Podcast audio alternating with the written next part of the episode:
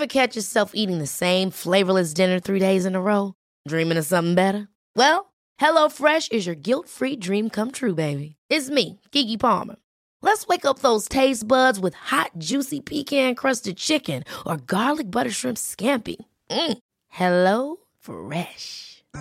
Stop dreaming of all the delicious possibilities and dig in at HelloFresh.com. Let's get this dinner party started. Mom deserves the best, and there's no better place to shop for Mother's Day than Whole Foods Market. They're your destination for unbeatable savings, from premium gifts to show-stopping flowers and irresistible desserts. Start by saving 33% with Prime on all body care and candles. Then get a 15-stem bunch of tulips for just $9.99 each with Prime. Round out Mom's menu with festive rosé, irresistible berry chantilly cake, and more special treats. Come celebrate Mother's Day at Whole Foods Market. I'm Sandra, and I'm just the professional your small business was looking for. But you didn't hire me because you didn't use LinkedIn jobs. LinkedIn has professionals you can't find anywhere else, including those who aren't actively looking for a new job but might be open to the perfect role, like me. In a given month, over 70% of LinkedIn users don't visit other leading job sites. So if you're not looking on LinkedIn, you'll miss out on great candidates like Sandra. Start hiring professionals like a professional. Post your free job on linkedin.com/people slash people today.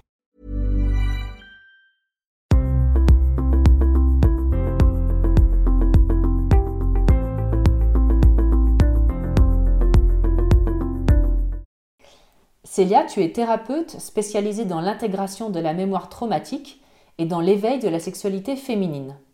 Tu es également l'autrice du livre retraçant ton parcours de résilience, Les couches de l'oignon. Dans cet ouvrage, tu reviens sur une agression d'une violence extrême dont tu as été victime très jeune et qui t'a laissé morte vivante. Après une longue période de sidération, tu as peu à peu entamé un chemin de reconstruction et de transformation. Sur ce chemin, tu as eu la lucidité de comprendre comment agissait le traumatisme, comment le guérir, puis le transformer petit à petit en ressources pour aider les autres. Peux-tu tout d'abord nous raconter dans la mesure du possible ton enfance et les traumatismes que tu as vécus et surtout quelles ont été leurs conséquences sur ta vie? Ben, moi, j'ai d'abord goûté les conséquences avant de connaître moi-même mon histoire, en fait. Donc, euh, les conséquences, c'est que, euh, comme tu l'as nommé, euh, je me sentais morte et euh, j'avais pas accès à, la vie. En fait, je voyais la vie. euh, c'est hyper difficile à décrire, mais j'avais l'impression que la vie était derrière une fenêtre et que je pouvais pas y aller. J'étais comme emmurée à l'intérieur de moi-même en fait et il y avait euh, beaucoup de souffrance, mais derrière la fenêtre n'apparaissait rien. Je me sentais euh, du coup hyper isolée. Les personnes ne voyaient pas que j'allais pas bien en fait. Il y avait une façade, soit une façade euh, neutre, soit même une petite fille qui rit, qui joue. Mais à l'intérieur, moi j'étais euh, coincée et parfois j'avais beaucoup de haine, euh, beaucoup de violence envers moi-même. Et ça a été cette souffrance et surtout cette incompréhension qui m'a poussée à cheminer jusqu'à un moment donné raccrocher avec mon histoire. Mais ça a été vraiment long, un long parcours de c'est quoi qui m'est arrivé. Euh, si tant est qu'il m'est arrivé quelque chose, au départ je ne savais même pas, et c'est même pas ça que je cherchais, c'est pourquoi je suis comme ça, comment je peux aller mieux. Et, euh, effectivement, euh, ben, j'ai découvert couche après couche tout un tas de choses, parce qu'on est tous tout un tas de choses. Et notamment, je pense qu'il m'a vraiment mis dans cet état de sidération, comme tu dis, vraiment extrême. Euh, ça a été euh, une expérience euh, terrible quand j'avais 8 ans, dans un centre de loisirs. Pendant une semaine, j'ai été séquestrée avec d'autres petites filles et on a subi des violences sexuelles et des menaces de mort et tout un tas d'expériences terrorisantes quoi, pendant, pendant ce temps-là. Et euh, j'ai compris après, dans mes multiples recherches, que euh, plus le trauma est grave, plus on va l'oublier en fait. Et il euh, faut savoir que dans le cas des violences sexuelles, qui font partie vraiment des, traumas euh, qui vont le, plus créer de, détériorisation psychique avec la torture, souvent on, peut le comparer à ce niveau-là. Je ne dis pas que les autres sont pas terribles, hein, c'est pas du tout ce que je suis en train de dire. Euh, mais dans les agressions sexuelles, il y a 40% euh, euh, d'amnésie totale, 60% d'amnésie partielle et 40% d'amnésie totale dans les agressions sexuelles. C'est-à-dire 40% de quoi? Ça veut dire que 40% des personnes qui ont subi une agression sexuelle vont pas s'en souvenir. Du tout. Du tout. Et 60% vont avoir une amnésie partielle, c'est-à-dire vont se souvenir que de quelques bribes mais pas de l'ensemble de ce qui leur est arrivé. Et d'ailleurs, dans mon histoire, quand c'est remonté, c'est remonté vraiment par quelques bribes. Et ça, ça m'a, il m'a fallu vraiment beaucoup de temps. Il m'a fallu, on en parlera sûrement un peu plus tard dans l'interview, mais vraiment sentir la sécurité dans mon corps, sentir que mon corps là, il est en 2022, enfin, à l'heure où on fait cette interview. Et, euh, et là, je suis en sécurité. Là, il n'est pas en train de m'arriver quelque chose si je le sens vraiment profondément dans mes cellules, que je suis là, alors ce qui s'est passé, ce qui est terminé, aussi horrible qu'il soit, je vais pouvoir le regarder. Parce que je sens, et j'insiste bien, que je sais, mais que je sens que c'est fini, que je suis en sécurité, alors je vais pouvoir regarder en face les horreurs. Mais c'est vraiment petit à petit, petit à petit qu'il y a une sécurité à construire et euh, pour pouvoir éprouver ce qui n'a pas pu être éprouvé sur le moment. Quoi. C'était quoi les, bribes qui te revenaient et au bout de combien de temps? Euh, Donc c'était 20 ans après, à peu près. Les premières Les premières bribes qui me sont revenues. 20 ans après. Ouais. Et euh, au début, ça a été des, des, mots. Alors ça, en réalité, en fait, quand j'y pense, il y avait des bribes qui revenaient avant.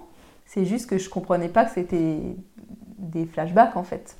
Euh, donc c'est vrai que dans la sexualité, je pouvais voir euh, des, images super flippantes, je pouvais entendre des insultes, mais je n'associais pas du tout ça à il m'est arrivé quelque chose et je suis en train de revivre mon trauma. Pas du tout.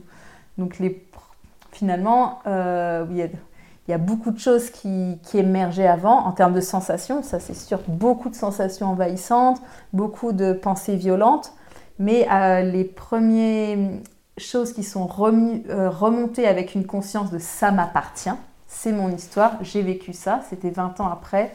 Et les premières choses, ça a été des mots. La première chose qui m'est revenue, c'était une voix qui dit euh, euh, T'es sûr qu'on peut faire ça? Ça craint rien euh, Oui, t'inquiète, j'ai fait ça plein de fois.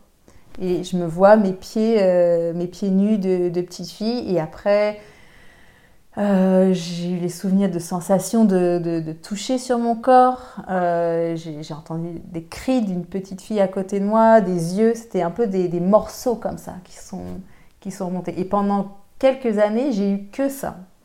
Que deux, trois morceaux. Et toutes les sensations dans mon corps associées, par contre. J'imagine que la sexualité devait être euh, particulière aussi.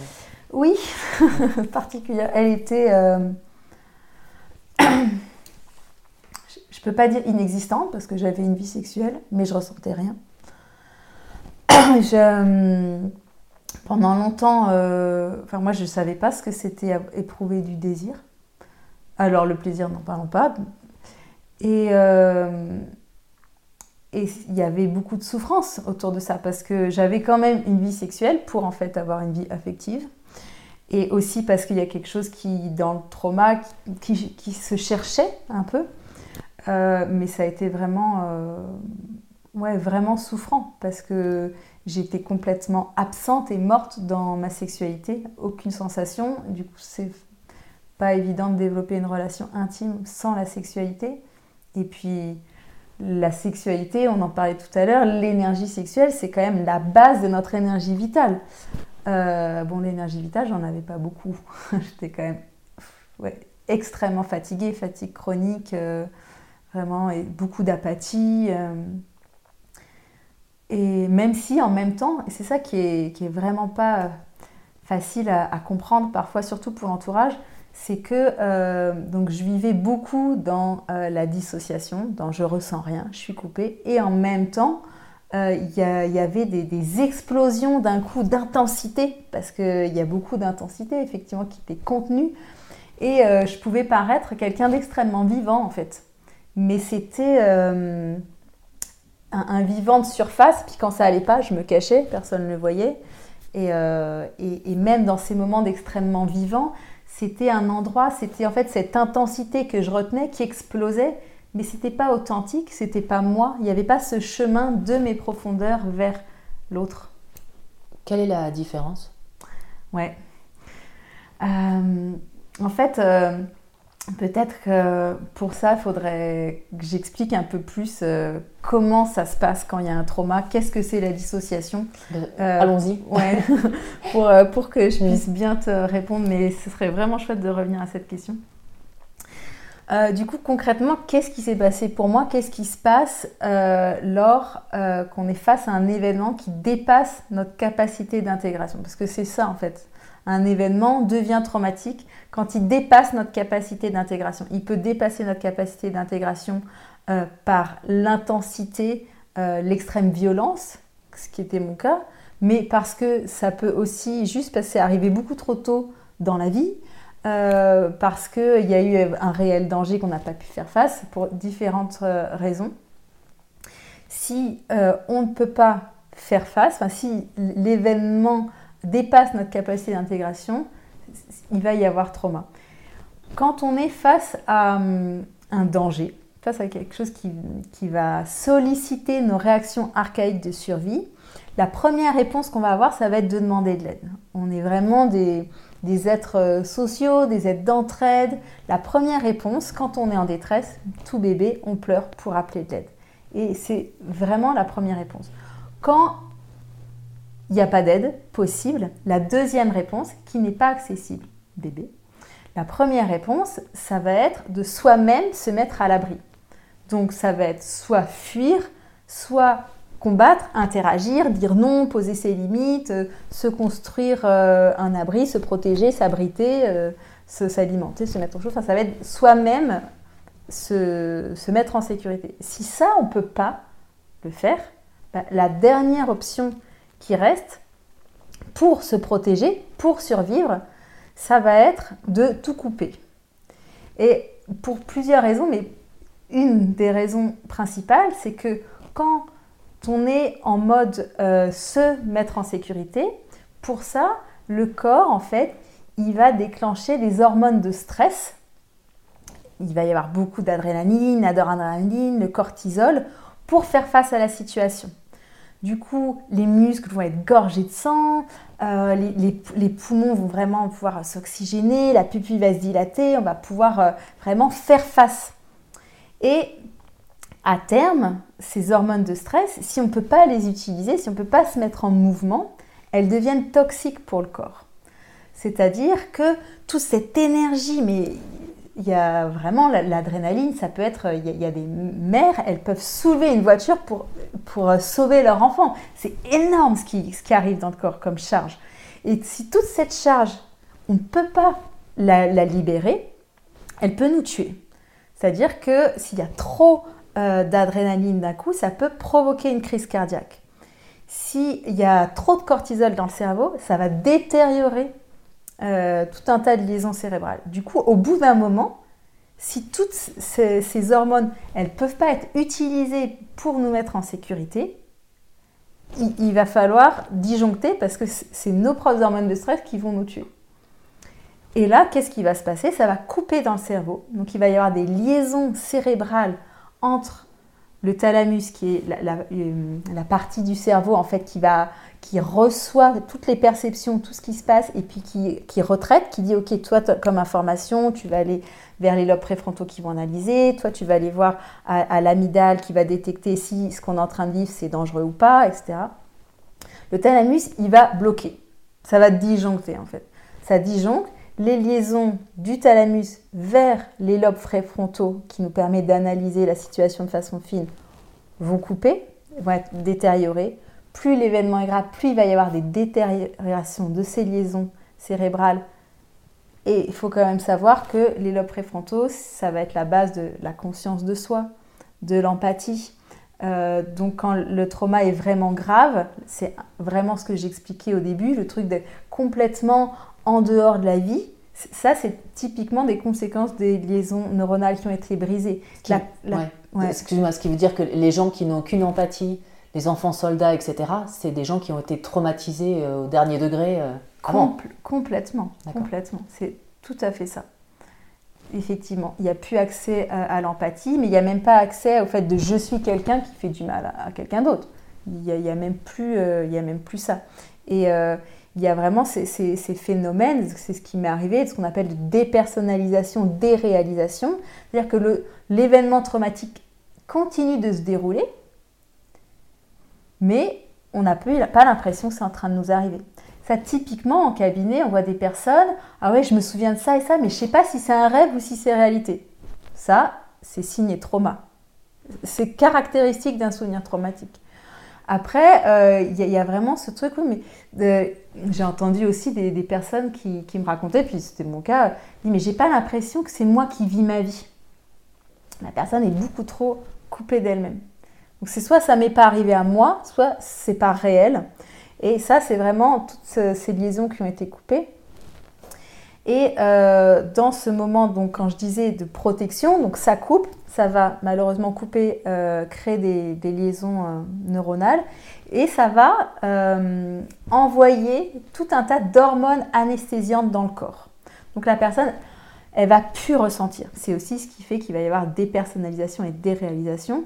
Elle va plus sentir ses sensations corporelles, donc ça peut être super utile. Par exemple, si on est blessé et qu'on va fuir, eh ben, on ne sent pas la blessure, on, peut, on a la capacité de fuir. Et une fois qu'on est en sécurité, ah ben là, on voit qu'on a été blessé.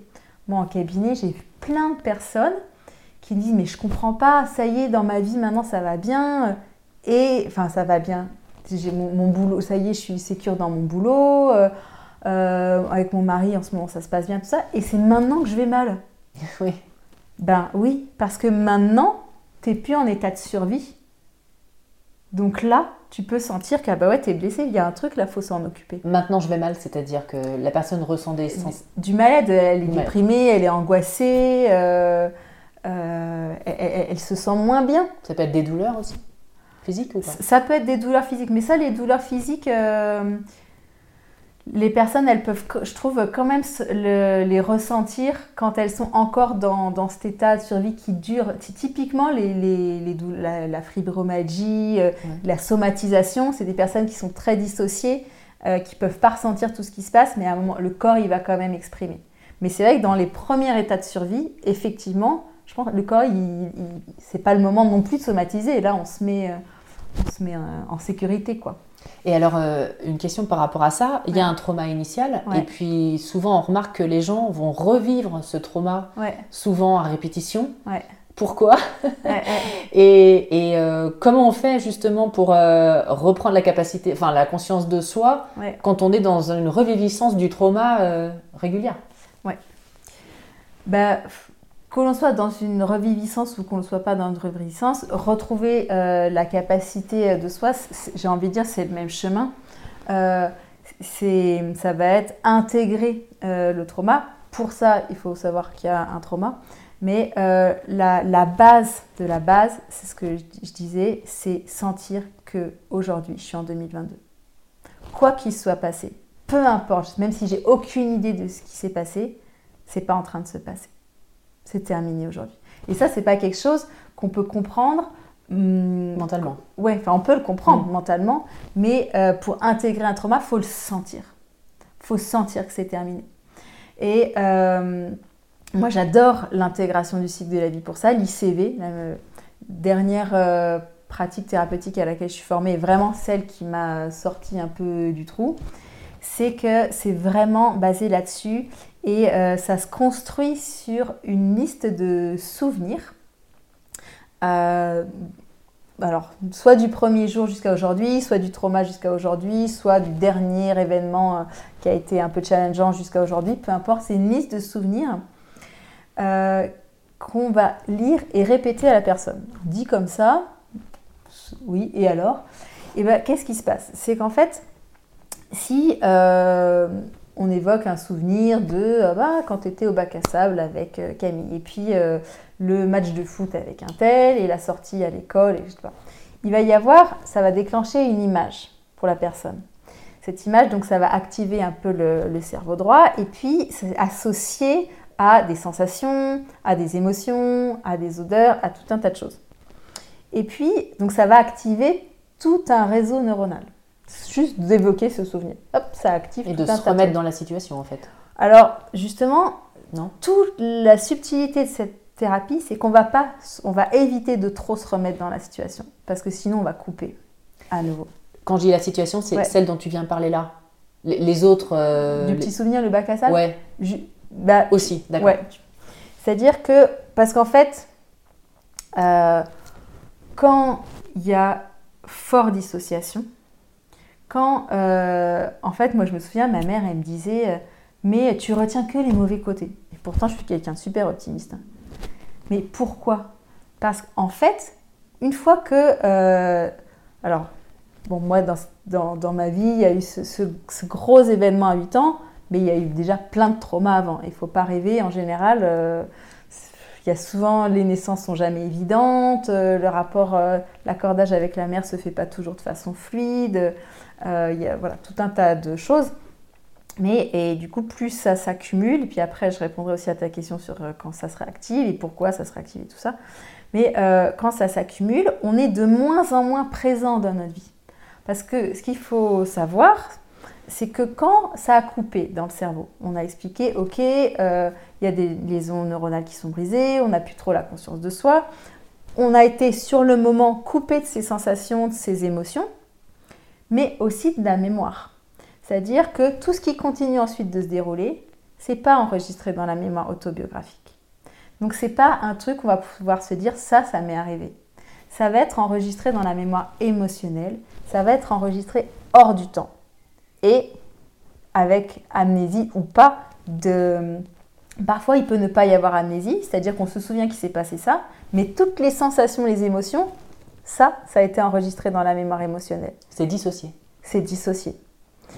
Et euh, il y a, au fur et à mesure qu'on avance dans notre vie, et tout un tas de choses qui n'est pas enregistré dans la mémoire autobiographique. Mais ça veut dire quoi? Ça veut dire que là, je suis en 2022, mais il y a plein de morceaux de moi qui sont dans le passé.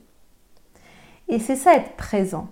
C'est plus on a récupéré ces morceaux du passé, plus on est vraiment entièrement en 2022.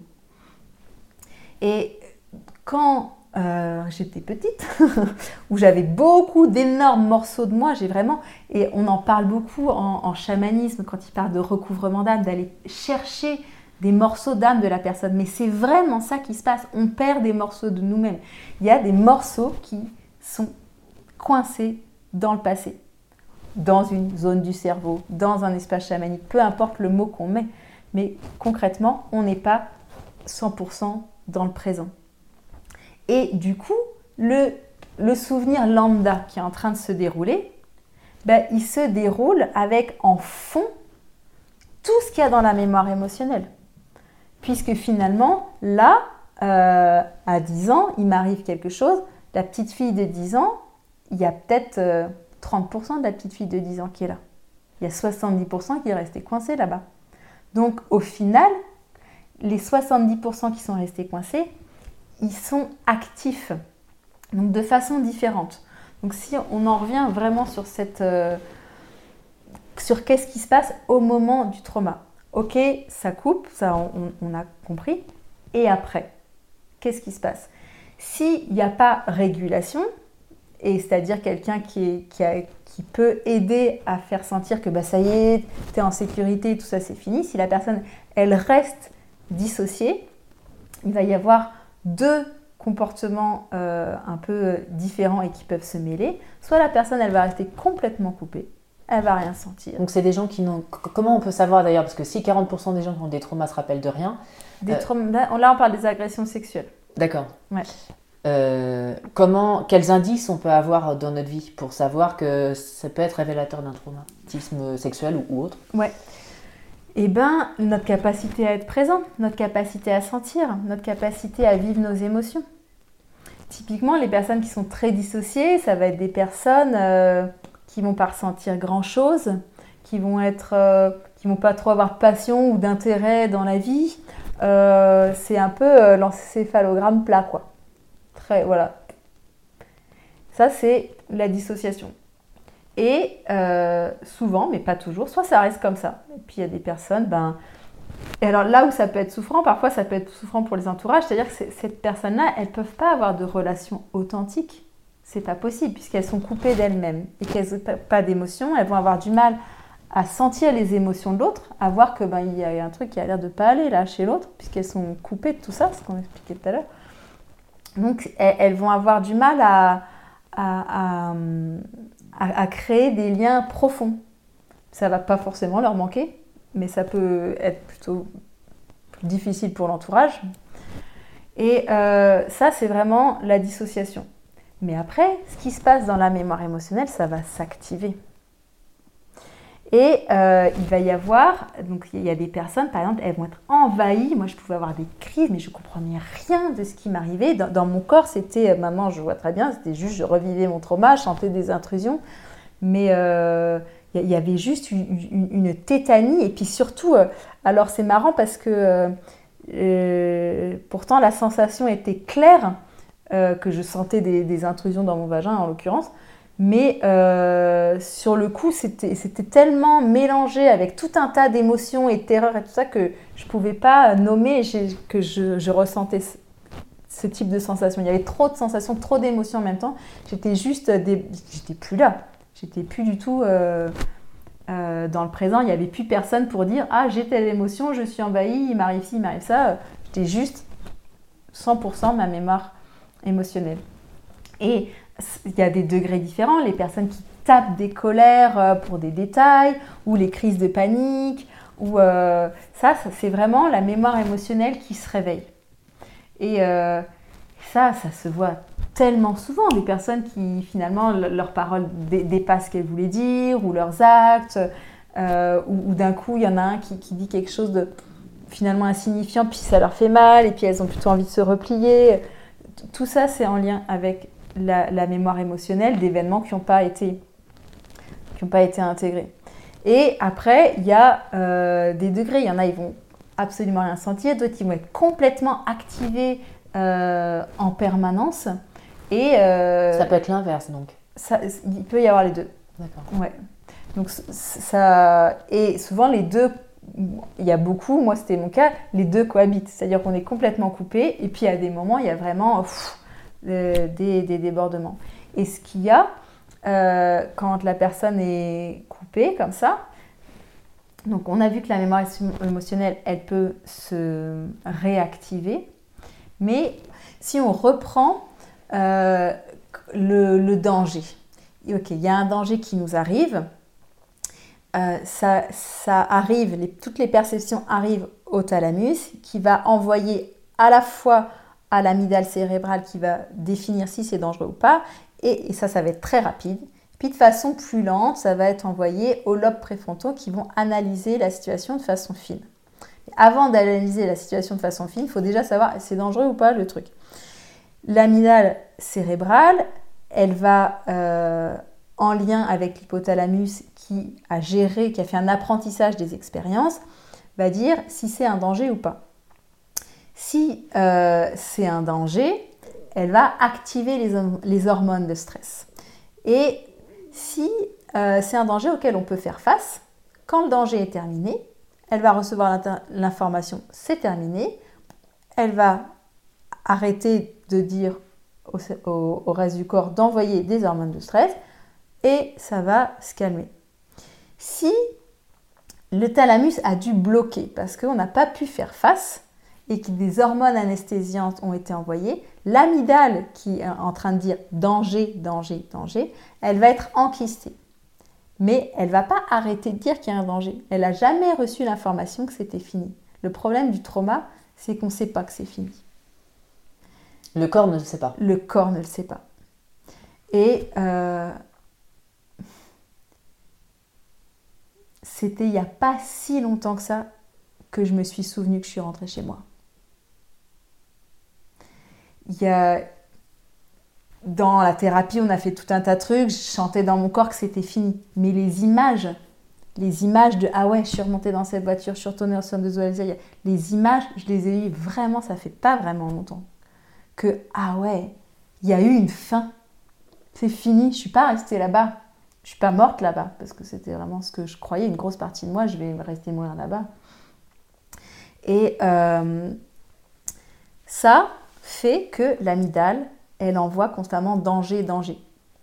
Elle est enquistée pour pas que les hormones de stress détruisent le corps, mais ça va créer une anxiété généralisée. Donc le tableau, quand il y a trauma, c'est une personne qui n'est pas en contact avec ses sensations, ses émotions, son corps, qui n'est pas en contact même avec elle-même, qui elle est, ses désirs, son authenticité, elle n'y a pas accès. Il y a une angoisse un peu de fond et par moment, il peut y avoir euh, des réactivations et des, décharges émotionnelles fortes. Et selon les personnes, il va y avoir plus des réactivations tout le temps, plus un état angoisse de fond, ou plus euh, il se passe rien, je ressens rien, et du coup c'est plutôt le corps qui va somatiser, etc. Et ça, pour, je pense que ça, dépend vraiment de toute la construction de l'histoire qui font que telle personne va plutôt euh, réagir comme ci, comme ça, selon la nature du traumatisme et selon tout ce qui s'est passé aussi avant, euh, avant le traumatisme. Et du coup, pourquoi on va reproduire un trauma? Parce que en fait, c'est. Euh, quand tu dis, excuse-moi, quand tu dis, parce que c'est une vraie question que je me pose, on va reproduire. Est-ce qu'on recrée les conditions pour le revivre? Euh, Ou est-ce qu'on va chercher les, personnes inconsciemment qui vont nous le refaire revivre Ou c'est une succession de hasards, ce qui me semble bizarre? Oui, alors, c'est pas une succession de hasards. Euh, ça, on est bien clair. Il y, a, plusieurs choses, mais il y a c'est un peu deux un peu deux choses différentes. Si, on parle de, de trauma interpersonnel, d'agression ou de, de trauma d'attachement, trauma de développement, euh, il y a... Euh, je vais d'abord rester sur les agressions parce qu'il y a quelque chose d'assez spécifique par rapport à ça. Euh, je sais que tu avais aussi envie qu'on parle un peu d'emprise de cette question-là. En fait, une personne qui est dissociée, qui sent pas, c'est une personne qui va, qui peut pas dire non de fait, puisqu'elle sent pas et qu'elle n'est pas en lien avec elle-même. Et elle va repérée par les agresseurs. Donc quand euh, et ça, ça a même été prouvé par l'OMS que un des facteurs le plus prédictif de subir une agression sexuelle, c'est d'en avoir déjà vécu une. Parce qu'en fait, euh, la personne ne va pas être en capacité de se défendre. Elle est déjà dissociée. Et d'ailleurs, ça c'est aussi super important d'en parler par rapport aux agressions sexuelles, surtout euh, je trouve quand c'est dans un cadre familial ou de proche, c'est que la personne elle s'en veut de ne pas avoir dit non. Et, mais en fait, elle ne pouvait pas, elle a dissocié. Son cerveau s'est fait inonder c'était complètement mais incompréhensible, d'autant plus quand c'est un proche, il y a quelque chose dans le cerveau, ça disjoncte mais direct. C'est pas possible. Le non n'est pas accessible. Je, me souviens une patiente qui me racontait, c'est terrible, c'était euh, avec son, tout premier euh, petit copain. Et là, il l'a emmenée dans un endroit dans lequel elle a compris ce qui allait se passer. Mais d'un coup, c'est comme si elle était plus dans son corps. Elle a vu ce qui se passait, mais elle pouvait rien dire, rien faire. Elle n'avait pas accès. Et ça, c'est tellement souvent et vraiment, c'est hyper important d'expliquer aux personnes que elles ne pouvaient pas faire autrement. Ça a été la réaction de survie euh, la plus adaptée à ce moment-là qu'a déclenché euh, son corps. Euh, et, ça, les, agresseurs, ils le sentent. Donc ils vont aller vers des personnes comme ça. Mais après, il y a aussi que c'est assez, complexe ces questions. Si on prend justement un peu plus en détail la question de l'emprise, il y a donc chez les personnes euh, traumatisées, bon, il faut quand même savoir que les personnes, les agresseurs sont aussi des personnes traumatisées. C'est des degrés différents. En fait, les agresseurs sont plus traumatisés que les victimes. Il faut quand même s'en rendre compte. Hein. Parce qu'eux, ils sont totalement dissociés. Il n'y a plus rien du tout d'humain, entre guillemets. C'est ça. Il n'y a pas, l'empathie. quoi. Euh, après, euh, toujours, faut mettre des nuances parce que ce n'est pas non plus des, des cases. Euh, parfois, ils sont sous le moment de l'agression, ils sont en grosse réactivation traumatique, en grosse reviviscence, ils reproduisent leur trauma et parfois, après, ils s'en rendent compte. Et c'est hyper violent et souffrant. Et après, il y a ceux, effectivement, qui ressentent rien, absolument rien, ni pour eux, ni pour personne. C'est hyper complexe. Hein. Dans... Euh, donc là, il y a le fait de, ok, la personne qui est dissociée, elle est une proie facile, en gros. Ça, c'est une première réponse. Après, il y a euh, comment euh, certains traumas touchent vraiment à l'estime de soi et euh, dans ce besoin de, de plaire et dans ce euh, besoin d'être aimé, il y a une dépendance, ça peut être aussi au niveau de la dépendance affective. Euh, la, personne, elle, recherche, elle, attend quelque chose, elle est un peu comme mendiante. Euh, et, et, ça, ça va aussi être repéré, mais de façon pas forcément consciente en fait. Hein. Et il y a un, un, jeu qui se met en place. Euh, de la, personne euh, sous emprise et de la personne qui met sous emprise, c'est que, euh, fait, la personne qui met sous emprise, au départ, elle va vraiment nourrir ce besoin que la personne elle a d'être aimée. Elle va lui dire ce qu'elle a toujours eu envie d'entendre. Et cette personne-là, elle va, mais enfin, enfin, ça comble ce, besoin, ce manque énorme euh, d'amour, d'attention. Là, on, est plus dans des traumas d'attachement quand même. Euh, souvent, quand il y a euh, des, traumas d'agression sexuelle, il y a trouble de l'attachement avant. Pourquoi? Parce que comment ça se fait que c'est pas possible de l'avoir dit après, d'avoir demandé. Ça peut être effectivement quand c'est trop extrême et quand on dissocie c'est pas non plus faire euh, complètement des, généralités, mais il y a quand même, euh, moi dans, mon parcours, et puis j'en parle vraiment aussi dans mon livre et puis dans, les thérapies, on ne peut pas intégrer un trauma, euh, que ce soit une agression sexuelle ou n'importe quel trauma qui arrive dans l'enfance ou après, si on n'a pas été travaillé la partie précoce et l'attachement. Pourquoi Parce que c'est vraiment dans cette période de la vie qu'on va développer notre confiance en l'autre en fait, ou et en nous. C'est comment, euh, en tant que détresse, en tant que bébé, on a réagi à notre détresse. Mais pourquoi on va vers un quelqu'un qui veut, enfin, on cherche donc à recevoir l'amour dont on a manqué, en gros. Euh, une personne normale peut aussi nous en donner. Pourquoi on va plus vers des personnes qui nous mettent sous emprise? En fait, euh, on n'est pas, tant que c'est pas intégré, on n'est pas capable de recevoir de l'amour d'une personne saine. Parce qu'on le reconnaît pas, de toute façon. Et en fait, il y a. Euh,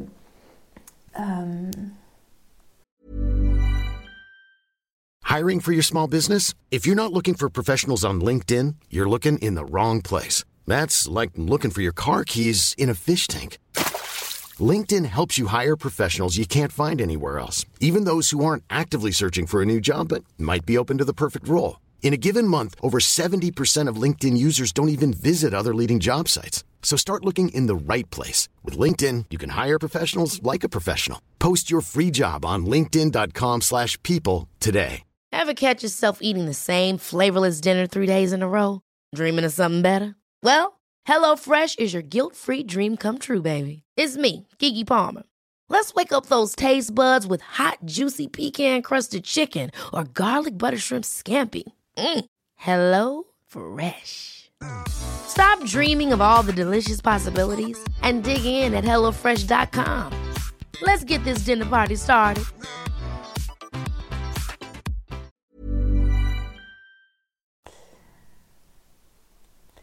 Je, vais continuer de raconter ça et puis on, va creuser là-dessus parce que c'est vrai que c'est une super bonne question.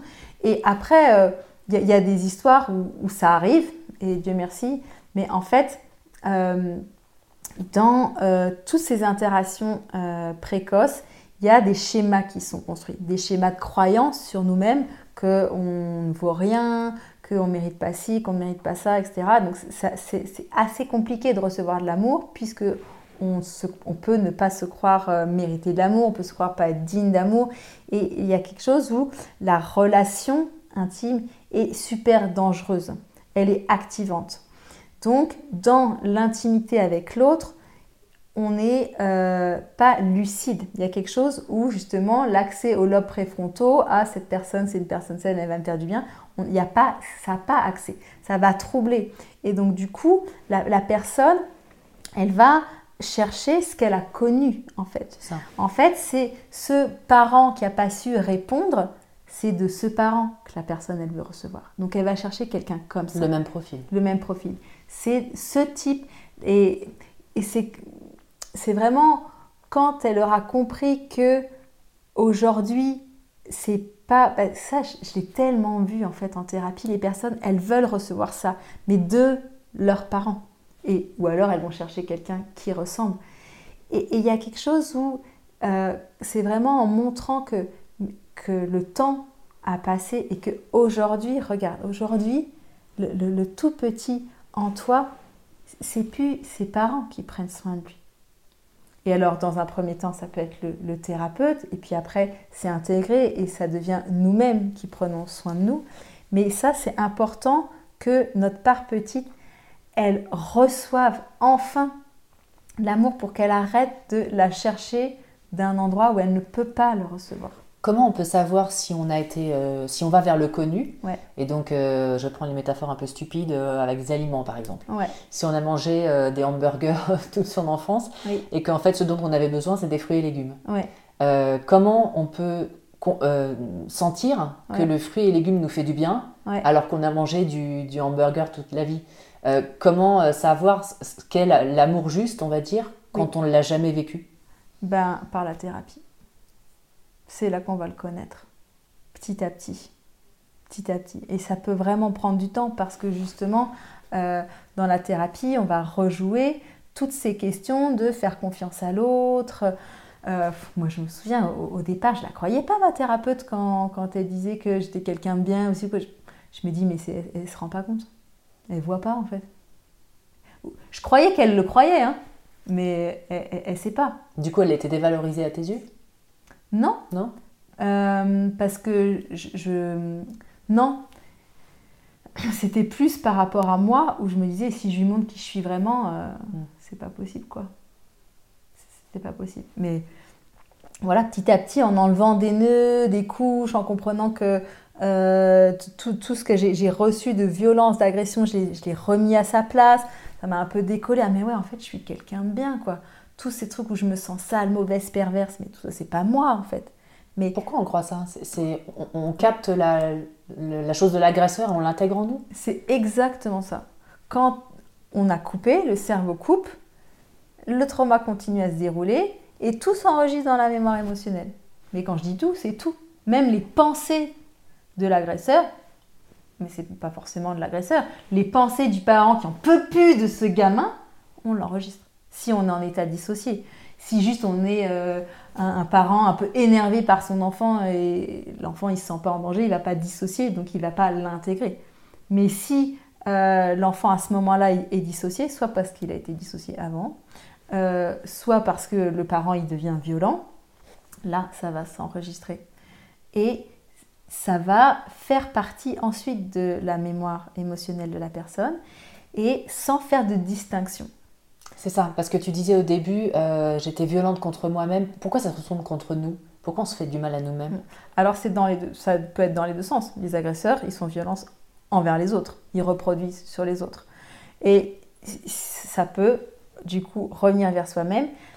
C'est que en fait cette euh, cette euh, charge. Alors pourquoi dans certains cas ça revient vers nous et pourquoi dans d'autres cas ça va vers l'extérieur?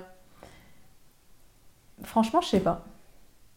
je pense que c'est vraiment lié à ce qu'on a vécu avant. C'est vraiment lié à, à l'attachement. C'est vraiment lié comment ça s'est construit à la base. Comment j'ai développé ma relation à la base. Et quand même, souvent, le bébé, il va pas remettre en cause ses parents. S'il y a un truc qui va pas, c'est pas ses parents, c'est lui le problème. C'est sa faute. Parce, c'est, il ne peut pas, d'un point de vue de survie, se dire que les personnes qui sont en charge de lui, de sa sécurité, sont défaillants. Euh, non, c'est, c'est lui le problème. Et c'est à cet endroit-là que ça se joue de retourner vers, retourner vers soi.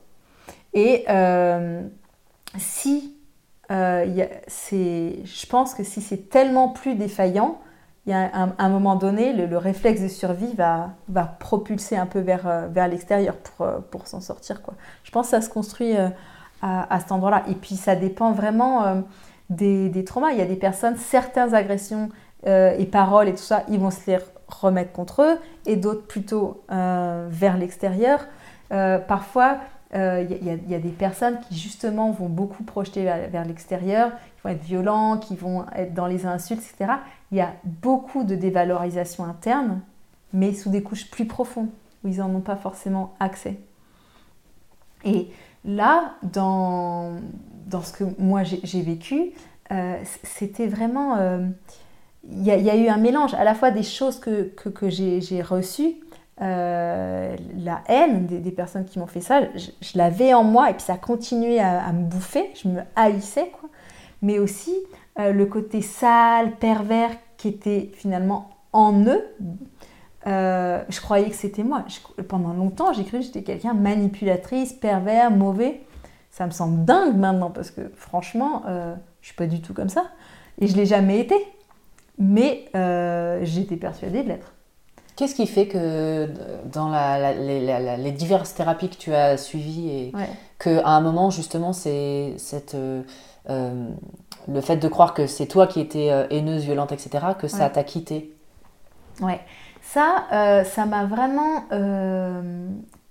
quitté ce premier morceau avec l'EMDR. Donc l'EMDR c'est une thérapie qui est spécialisée sur le trauma.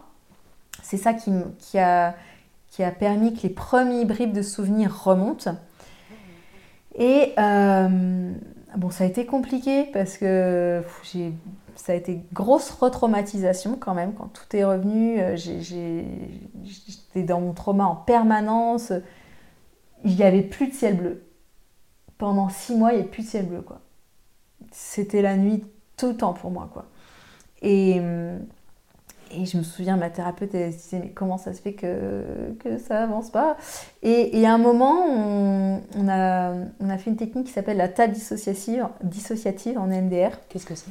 C'est un moment où euh, on a fait se rencontrer toutes les parts de moi qui, ont, qui se sont créées pendant ce trauma. Donc la part terrorisée, euh, la culpabilité, la haine, la rage, l'innocence bafouée. Et, et, on a fait rencontrer toutes ces parts avec moi adulte. Et c'est là où ça m'a vraiment aidé, c'est toujours de ramener le fait qu'il y ait le moi adulte, c'est que c'est fini. Et j'ai pu, avec ma part adulte, dialoguer avec toutes ces parts de moi-même qui ont été frappées par ce trauma, et ça a remis des choses à leur place. Ah ouais, il m'est arrivé ça. Ah ouais, mais en fait, c'est pas juste et c'est pas moi. Le fait qu'il de, de, de pas avoir juste la honte, mais de voir, ah ouais, il y a eu aussi euh, l'innocence bafouée, il y a eu aussi la terreur, il y a eu aussi euh, l'effondrement, il y a eu aussi la rage, etc. Mais de, de depuis moi, adulte, je peux voir ça. Et on a fait tout un dialogue et, et j'ai pu revivre tout un tas d'émotions de toutes ces parts, ça ressemble un peu à ce qu'on peut voir en IFS, hein, euh, l'Internal Family System, où euh, ils dialoguent avec les parts intérieures comme ça et les besoins et on restaure des choses. Et, et tout ce travail-là a remis déjà pas mal de choses à leur place. Et c'est vraiment après ce travail-là que, ah ouais, je suis quelqu'un de bien. Ça, a duré combien de temps à peu près ce travail spécifique? Je sais plus trop entre ça et le début. le MDR. Hum, juste sur les parts, au final, pas tant que ça, quelques séances, quoi. Peut-être euh, entre 5 et 10 séances, quoi. Et, euh, et c'est vrai que ça a vraiment euh, changé quelque chose sur Ah, je suis quelqu'un de. Et c'est suite à cette expérience-là, d'ailleurs, ça faisait un moment que je me formais pour être thérapeute, je me dis Ok, ça, ça j'ai envie de le partager. Mais j'étais encore angoissée à fond, j'étais encore dépressive à fond, j'avais toujours envie de mourir ou peur de mourir. Mais je me dis Au moins, je, suis quelqu'un de bien et, j'ai de l'amour pour qui je suis. Et je me dis, déjà, si je peux aider les gens à, avoir de l'amour pour eux, à passer de la haine à l'amour, ouais. Et j'ai, là où j'ai commencé, où je me suis installée, je me dis, ok, là, je, suis prête, entre guillemets, je suis loin d'avoir traversé, je suis pas épanouie dans ma vie, mais au moins, euh, si je peux aider les gens à sentir que c'est des bonnes personnes, euh, déjà, je peux contribuer, quoi. Et, euh, et par contre, vraiment je suis restée quand même. Ça a été long entre cette phase-là et la phase de j'ai plus envie de mourir tous les quatre matins et j'ai pas la peur au ventre en permanence. Et, et ça, vraiment, c'est l'ICV qui m'a vraiment aidé à faire ça. Est-ce que tu peux nous en parler un peu plus de comment ça fonctionne? Ouais, j'ai vraiment envie d'en parler. et donc, j'ai parlé tout à l'heure, j'ai commencé en fait tout à l'heure avec cette histoire de souvenirs. Qu'est-ce qui se passe en fait quand on lit cette liste de souvenirs à la personne? On, euh, donc ce que j'expliquais tout à l'heure, du coup je raccroche, euh, j'expliquais que quand on est sur une base traumatisée et qu'on vit un souvenir lambda, on va l'enregistrer avec l'angoisse de fond permanent. On va l'enregistrer avec comment on est en fait. Comme moi en permanence, j'étais avec, il y avait l'amidale qui disait je vais mourir, je vais mourir, je vais mourir. Donc ah, je suis à la fête d'anniversaire de Caroline je vais mourir, je vais mourir, je vais mourir. Donc j'enregistre la fête d'anniversaire de Caroline avec Ah, c'est super, on joue au ballon, etc. Et en même temps, ce souvenir, c'est l'anniversaire de Caroline et je vais mourir et je suis vraiment euh, dégueulasse et terrible et je peux pas me saquer. Et, et c'est tout ça l'anniversaire de Caroline. Donc forcément, quand après, tu te fais l'anniversaire de Caroline, ouais, ben non, c'était pas génial dans le souvenir. Mais l'anniversaire en lui-même, il était top. Et ce qui est super, c'est que quand on intègre son histoire, l'anniversaire de Caroline, il redevient l'anniversaire de Caroline. Puisque tout le reste est revenu à sa place. Donc les souvenirs, les bons souvenirs, on peut enfin... Ah ouais, mais en fait, euh, c'était pas si terrible mon enfance. C'est comme s'il y avait une toile de fond permanente. Ouais, c'est exactement ça. Moi, je parle de bruit de fond permanent. Mm. Et du coup, quand l'ICV, donc on, on, parle d'un souvenir. Donc en fait, il faut savoir que l'anniversaire de Caroline, qui était chouette, ben, potentiellement il est activant aussi. Et puis euh, le match de foot, et puis euh, la sortie avec l'école, etc. Qu'est-ce que tu appelles, excuse-moi, qu'est-ce que tu appelles activant exactement? Ouais, c'est-à-dire que si je me remémore l'anniversaire de Caroline, je vais aussi me remémorer mon angoisse, je vais aussi me remémorer les pensées dévalorisantes que je pouvais avoir de moi. Et ça, moi, je me souviens quand j'étais en formation en hypnose, il y a des trucs classiques et ça marche bien avec des personnes qui ne sont pas surtraumatisées. On leur fait trouver un bon souvenir et se gargariser de ce bon souvenir pour euh, être bien là maintenant. Bah ouais, mais moi, aller dans un bon souvenir, ça me faisait aller dans mon trauma. Il n'y en avait pas vraiment finalement. Ben non. Et en fait, si, maintenant, mm. en fait, maintenant, je peux voir comment mais euh, oui, maintenant, je le sens que j'ai eu une enfance privilégiée. Je sens que c'était chouette. Mais en fait, c'était tout recouvert par de la boue, quoi. Et de l'angoisse et de la terreur et du massacre. Je ne pouvais pas. Mais les gens extérieurs ne comprennent pas. Pourtant, elle a eu une enfance. Bah oui, mais euh, il suffit pas de beaucoup d'événements euh, traumatiques pour que tous les trucs chouettes soient pollués par la marée du trauma, quoi. Donc revenons à l'ICV. L'idée, ça va être, non, pour bien comprendre comment ça marche l'ICV, c'est un peu aussi, la, en fait, il y a plein de questions à laquelle du coup je réponds pas jusqu'au bout, mais je vais y arriver. Hein. C'est, euh, c'est quoi la retraumatisation? Donc, ce qu'il faut savoir, ce que j'expliquais, c'est comment ça, un trauma peut se réactiver. Donc, si par exemple on a eu un accident de voiture, j'aime bien cet, exemple parce que je trouve qu'il parle, un accident de voiture, la nuit, un soir de pluie, avec une voiture rouge. Ok. C'est enregistré dans la mémoire émotionnelle, pluie, voiture rouge, nuit.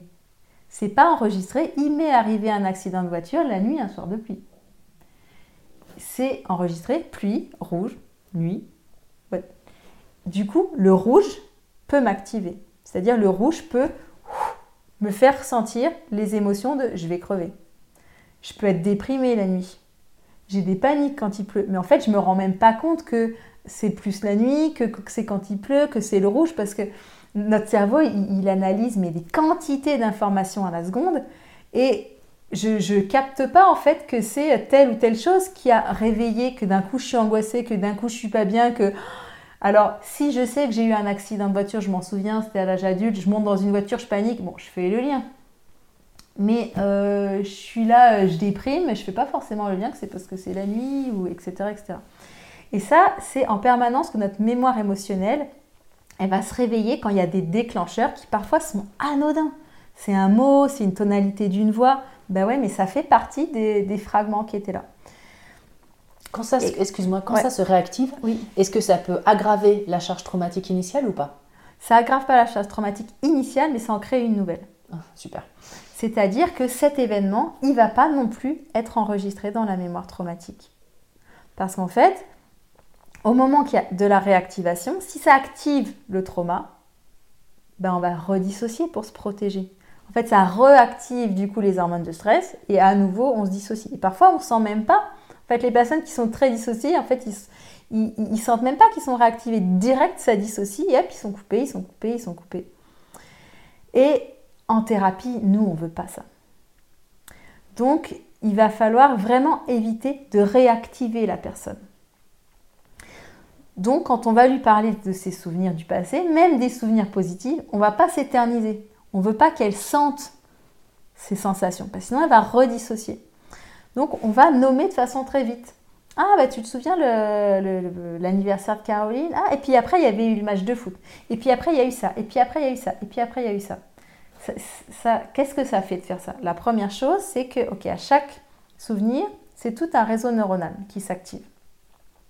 Et après, on dit, et puis il y a eu celui-là, et puis il y a eu celui-là, et puis il y a eu celui-là. Et à force de répéter, parce qu'on va la répéter, cette ligne du temps, il y a des connexions qui vont se faire. Il y a la chronologie enfin qui va arriver. Ah ouais, en fait, c'était il y a longtemps ça. Depuis, j'ai fait ça, ça, ça, ça et ça. Et c'est vraiment ça qui va prouver. Alors là, on, le fait sur, euh, au départ, sur des souvenirs, euh, voilà, un peu, euh, un peu tout, mais on sent que, ah ouais, en fait, je suis là, quoi. Et plus on... En fait, en, ICV, on a vraiment deux gammes de protocoles. On a les protocoles de consolidation et puis après les protocoles de réparation, là, on va aller spécifiquement sur les événements traumatiques. Quand on consolide, on est sur soit l'échelle de la vie, soit euh, selon la, pertinence, les dernières années, suite à un trauma, mais on n'évoque pas de trauma, on consolide là. L'idée, c'est de sentir que, ah il y a eu ça, ça, ça et ça. Et petit à petit, ça crée des connexions.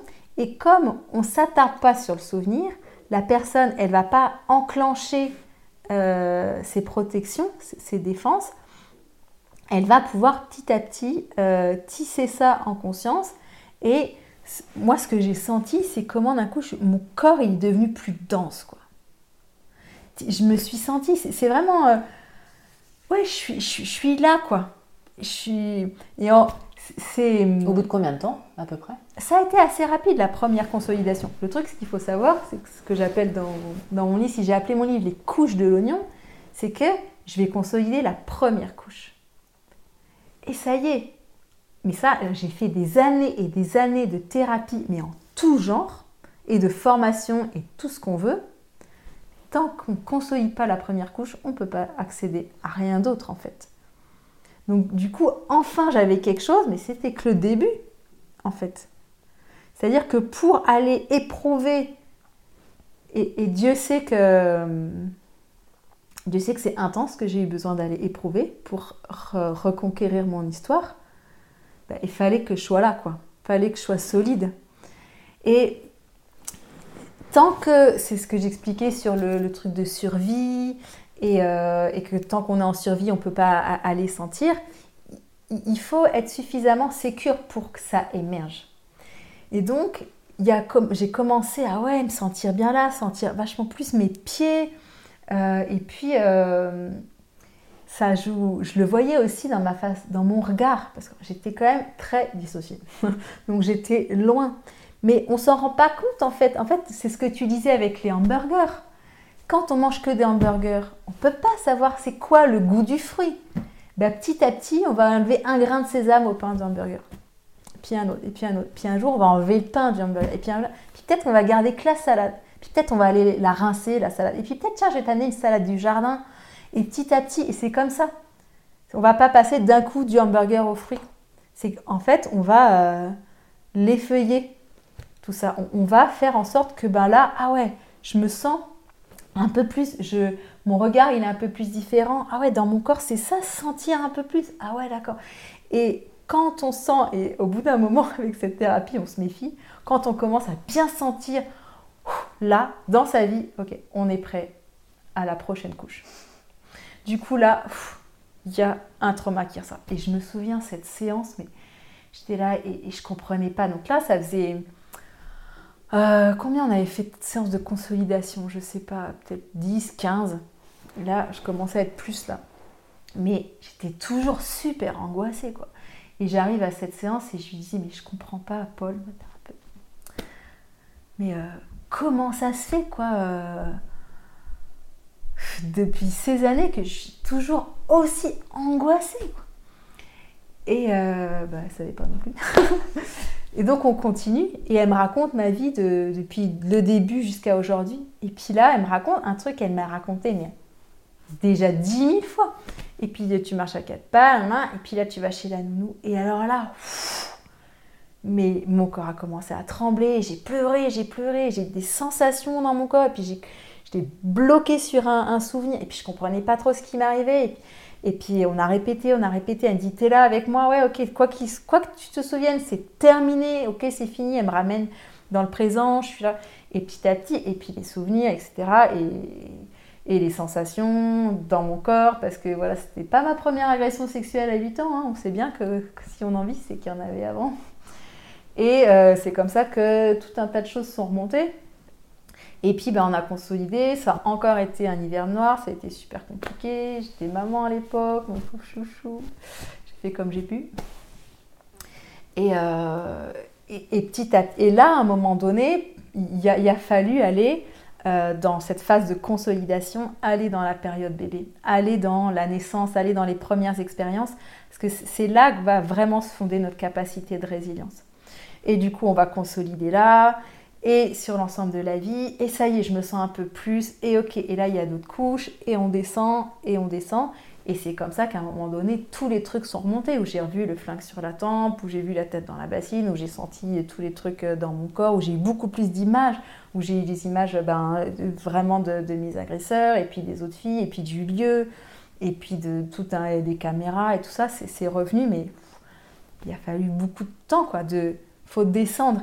Et c'est vrai que ce principe de consolidation, de sentir dans son corps que c'est fini, et de ah ouais, je suis un peu plus. Et, ça, on sent euh, la sortie de dissociation en, thérapie. C'est vraiment physique, comment d'un coup, euh, tout, tout cette, cette, brume, le fait d'être fatigué, d'avoir du mal à sentir. le, thérapeute, il fait que juste lire la ligne du temps et d'un coup, mais on ne comprend plus rien. C'est toute la dissociation qui remonte, quoi. Et si on arrive vraiment, si le thérapeute arrive à faire en sorte que la personne, elle reste dans sa fenêtre de tolérance. La fenêtre de tolérance, c'est quoi? C'est la zone à l'intérieur de laquelle on peut vivre une intensité émotionnelle sans se dissocier. C'est le fameux truc, donc là ça va, ça va, et puis danger, premier danger, je sors de ma fenêtre de tolérance par le haut, je suis hyper activée, je trouve des solutions, etc. Et si je peux pas, ça coupe et hop, je passe en bas, je ressens plus rien. Et le job du thérapeute, c'est de faire en sorte que la personne, elle reste là tout le temps. Si elle est en dehors, elle ne peut pas apprendre, elle ne peut pas guérir. On peut guérir que quand on est là. Le truc, c'est que les patients, en général, ils viennent nous voir, ils sont comme ça. C'est-à-dire? Ils ont une toute petite fenêtre de tolérance. Le moindre truc va les réactiver. L'anniversaire de Caroline, qui était un bon souvenir, ça peut les activer. Donc c'est en ça où, euh, au départ, euh, c'est vraiment important d'y aller doucement. Parce que sinon, on peut faire des tas de trucs. Moi, j'ai fait des tas de choses avant tout ça. Et puis, c'est intense. Et puis, euh, on revit des, choses, on revit le trauma, on vit machin. Bah ouais, mais en fait, t'es pas dans ta fenêtre de tolérance, donc tout ça, ça sert à rien en fait. Tu vas pas l'intégrer. Est-ce qu'on le réactive d'ailleurs en faisant ça? Oui. Donc en, fait, c'est même contre-productif C'est contre-productif. Ça amplifie le, une espèce de fascination vers le trauma. Et c'est normal que le trauma, il soit euh, dans dans cette fascination. Parce que la personne, elle ressent rien sauf quand elle est en réactivation traumatique. Donc là, au moins, elle est vivante. Donc ça l'attire et elle se dit c'est là que je vais retrouver ma vie. Ben en fait non. Est-ce que c'est pour ça que certaines personnes euh, vont avoir des recherchent toujours des sensations fortes? Oui, c'est pour ça parce qu'en fait elles ressentent rien et c'est c'est hyper souffrant de se sentir mort. C'est hyper souffrant la vie, elle est là. On a envie d'y goûter. On a envie, ben, nous aussi, de rire, d'être joyeux, de, goûter à la vie. Et le seul endroit où on goûte à la vie, c'est dans cette intensité-là. Et on croit que c'est là qu'on va la récupérer. Donc on, a envie soit du trauma, soit de l'intensité. Soit il y, a des personnes, vraiment, ils, cherchent l'intensité dans, des conduites à risque terribles. Parce que là, au moment où d'un coup, euh, ils touchent le danger, ah, l'adrénaline, le cortisol, je suis vivant, ou alors, dans, ils se réactivent dans leur trauma, dans le je vais mourir, etc. Mais là, ils, sentent, ils, sont dans la reviviscence, ils revivent le trauma avant de, de couper. Mais on voit les deux cas de figure, les personnes qui cherchent l'intensité, mais on voit aussi les cas de Enfin, moi j'avais les deux d'ailleurs. Hein. Donc euh, moi l'intensité, je, la cherchais plus dans... Euh, ça peut aussi chercher beaucoup dans le spirituel, chercher voilà des expériences extatiques, euh, chercher un sens, il doit être dans, des quêtes à cet endroit-là.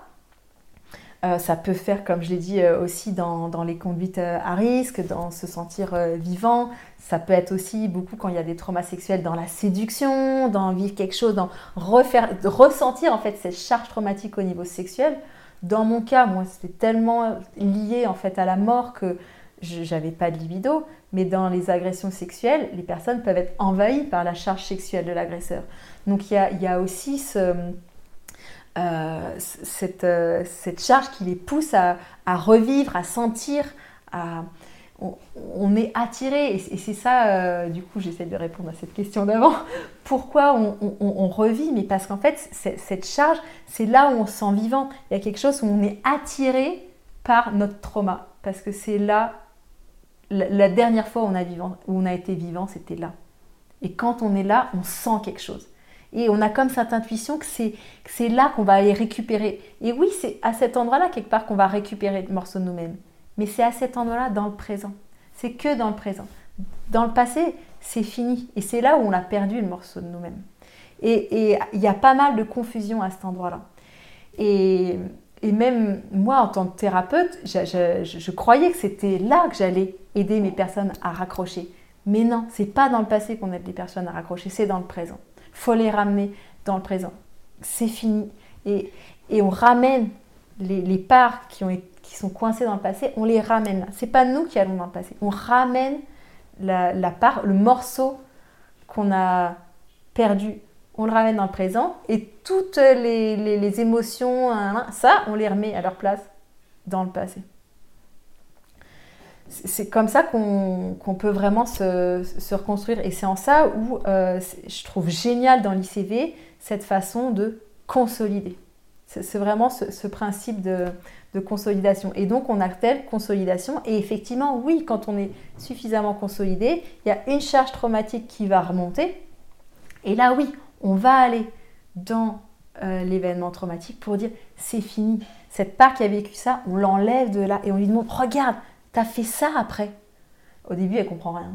Et puis ça, et puis ça, et puis ça. La, part de nous, il faut lui répéter beaucoup. Et puis au bout d'un moment, waouh, j'ai fait ça après. Il y a un après. Je suis pas morte.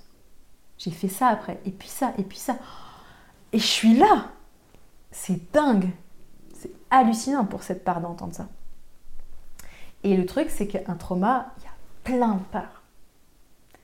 Et, dans chaque part, il y a des couches. Il y a, j'ai des, des, parts qui étaient complètement tétanisées, qui voyaient tout en noir et blanc, qui étaient archi coupées, que j'ai dû vraiment me toucher pour dire mais regarde, t'es vivante, t'es pas morte. Et lui montrer un, un plusieurs fois. J'ai, dû faire ça à, différents moments de la thérapie parce que un peu plus consolidé, etc. etc. C'est vraiment ce, ce principe-là. C'est pour ça que j'ai, vraiment eu envie de parler des couches de l'oignon. C'est ce qui me semble le plus euh, parler, en tout cas, du processus m'a permis euh, d'intégrer quoi que tout ça ben, c'est fini. Puis de récupérer. Au-delà de comprendre tout ça c'est fini ça on le sait mais sentir d'être plus d'être là quoi d'être dans le présent. Et, que maintenant si je vais à l'anniversaire de Caroline je m'éclate. Vraiment. Pour euh, ce que ça fait déjà une heure euh, qu'on discute, mais c'est enfin, c'est génial parce qu'en une heure, j'ai l'impression que j'ai tout compris.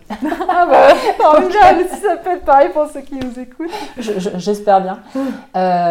Quel conseil euh, un peu d'urgence, on va dire, tu peux donner euh, aux personnes qui vont regarder cette vidéo, qui vont, avec qui ça va résonner, ce dont tu parles dans la période euh, traumatique, dissociation, etc. C'est quoi les conseils de premier secours? Sentir ses pieds, se ramener dans le présent. Donc sentir ses pieds, regarde autour de toi. Sens, ok, je suis là, peut-être sentir les os. une, phrase qui peut aider, c'est quoi qui s'est passé, c'est terminé. et le micro, et sentir, toucher quelque chose, serrer. Et après, euh, moi, c'est vraiment ce que. Euh, Être dans le corps, du coup, par exemple, faire du sport. Euh... Ouais, ça, mais sauf si c'est une fuite. ouais. mais sans excès. Ouais, c'est ça. Mais dans, dans le programme que j'ai conçu pour les femmes, et d'ailleurs, il faudrait que je fasse aussi des, des, choses pour tout le monde. la première chose qu'on voit, c'est ça la, régulation du système nerveux, comment quand on est activé, on se ramène euh, dans le présent. Et en fait, ce qui, va être important à comprendre, c'est ok, là, est-ce que je suis activé en mode dissocié, système euh, dorsal? Est-ce que je suis activé en mode superactif, système sympathique? Et à ce moment-là, si je suis en dorsal, il va falloir que je mette un peu d'action dans mon corps. Donc moi, j'aime bien serrer les poings comme ça, ou mettre de la musique, bouger, pour quand on est coupé, quand on attend, tu vois, qu'on se replie, qu'on veut mourir, qu'on n'est pas là. Ok, là, on a besoin de remettre l'énergie dans le corps. Parce que ça, j'en parle pour ceux qui veulent en savoir plus euh, sur ma chaîne YouTube. Je parle de la régulation du système nerveux. Et euh, quand on est bloqué en dissociation, donc le système autonome vagal ventral, pour pouvoir revenir dans un mode de régulation, il faut passer par le sympathique. C'est-à-dire que quand je suis en mode coupé, anesthésié, il va falloir que je repasse par le mode hormone de stress, action-défense, pour arriver à la régulation. Donc si je suis coupé, il faut que je mette du, mouvement. Donc, et du mouvement coordonné. Et, si, et puis et après, pour retourner dans la régulation, ça va être le, lien à l'autre. C'est le fameux demander de l'aide, la première réponse. Mais ça, c'est pas accessible à tout le monde. Donc ça peut être la nature, les demander de l'aide aux bonnes personnes aussi. Aussi. Mm. Parce que si on a des problèmes, on va peut-être aller voir les mauvaises personnes. Mais c'est ça. Mais il faut du temps. D'ailleurs, souvent les gens euh, qui arrivent à moi, mais le nombre de parcours qu'ils ont fait, moi-même, le nombre de thérapies, euh, parce que bah, au début, c'est, on n'est capable que de demander de l'aide là. Ben ok, on commence là où c'est possible. Mais euh, le, truc d'urgence, c'est se ramener dans le présent. Ici maintenant, regarder autour de soi, serrer. Si on a des personnes de confiance, aller parler, mais pas forcément d'aller parler de, ce qu'on va pas bien, parler de la pluie et du beau temps. Ça va pas intégrer le trauma, mais ça va ramener dans le présent. Et là, ce qu'on veut juste, nous, c'est se ramener dans la fenêtre de tolérance, se ramener au présent. Donc, aller parler d'un truc qui nous fait du bien. Euh, respirer, écouter de la musique. Euh, il y a vraiment tout un travail après d'apprendre à se connaître. C'est quoi qui fait que je reviens dans ma fenêtre de tolérance? Ça, va être différent chez chacun et, et, reconnaître aussi c'est quoi qui fait que j'en sors? Et il y a tout un truc à construire. Déjà, déjà, rien que ce travail, ça change les vies des personnes. Et après, on peut vraiment aller descendre dans, euh, pourquoi, qu'est-ce qui est la source des activations et tout ça. Quoi. Est-ce que, avant de conclure, euh, Ouais. est-ce que tu aurais quelque chose à rajouter? Ou pas? Quel est, alors déjà pour les personnes qui en veulent plus savoir sur toi, quel Ouais. est ton site internet? Alors mon site c'est incarnerlessentiel.com. Euh, moi j'accompagne beaucoup les femmes à la fois sur toutes ces questions du trauma, mais aussi moi j'ai beaucoup exploré le corps, l'énergie euh, et puis la sexualité féminine. Et euh, c'est un cadeau tellement précieux. Voilà, c'est pas du tout le sujet de cette- interview, mais j'ai des milliers de choses à dire à, à- à cet endroit-là.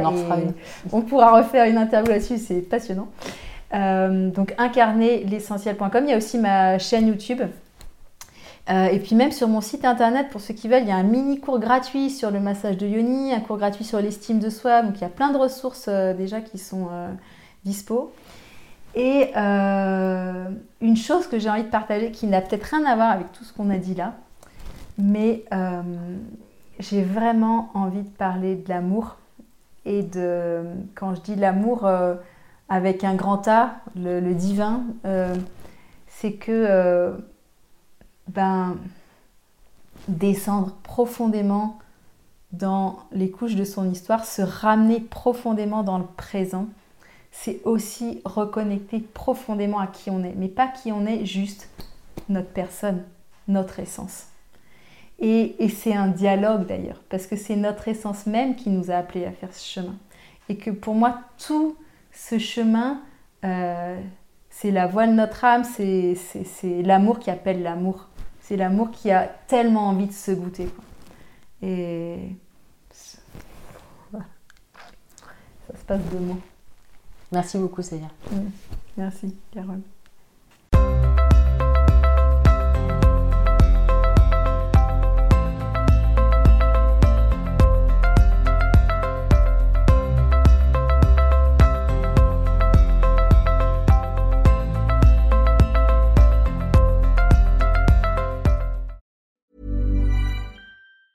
Ever catch yourself eating the same flavorless dinner three days in a row? Dreaming of something better? Well, HelloFresh is your guilt free dream come true, baby. It's me, Kiki Palmer. Let's wake up those taste buds with hot, juicy pecan crusted chicken or garlic butter shrimp scampi. Mm. Hello Fresh. Stop dreaming of all the delicious possibilities and dig in at HelloFresh.com. Let's get this dinner party started.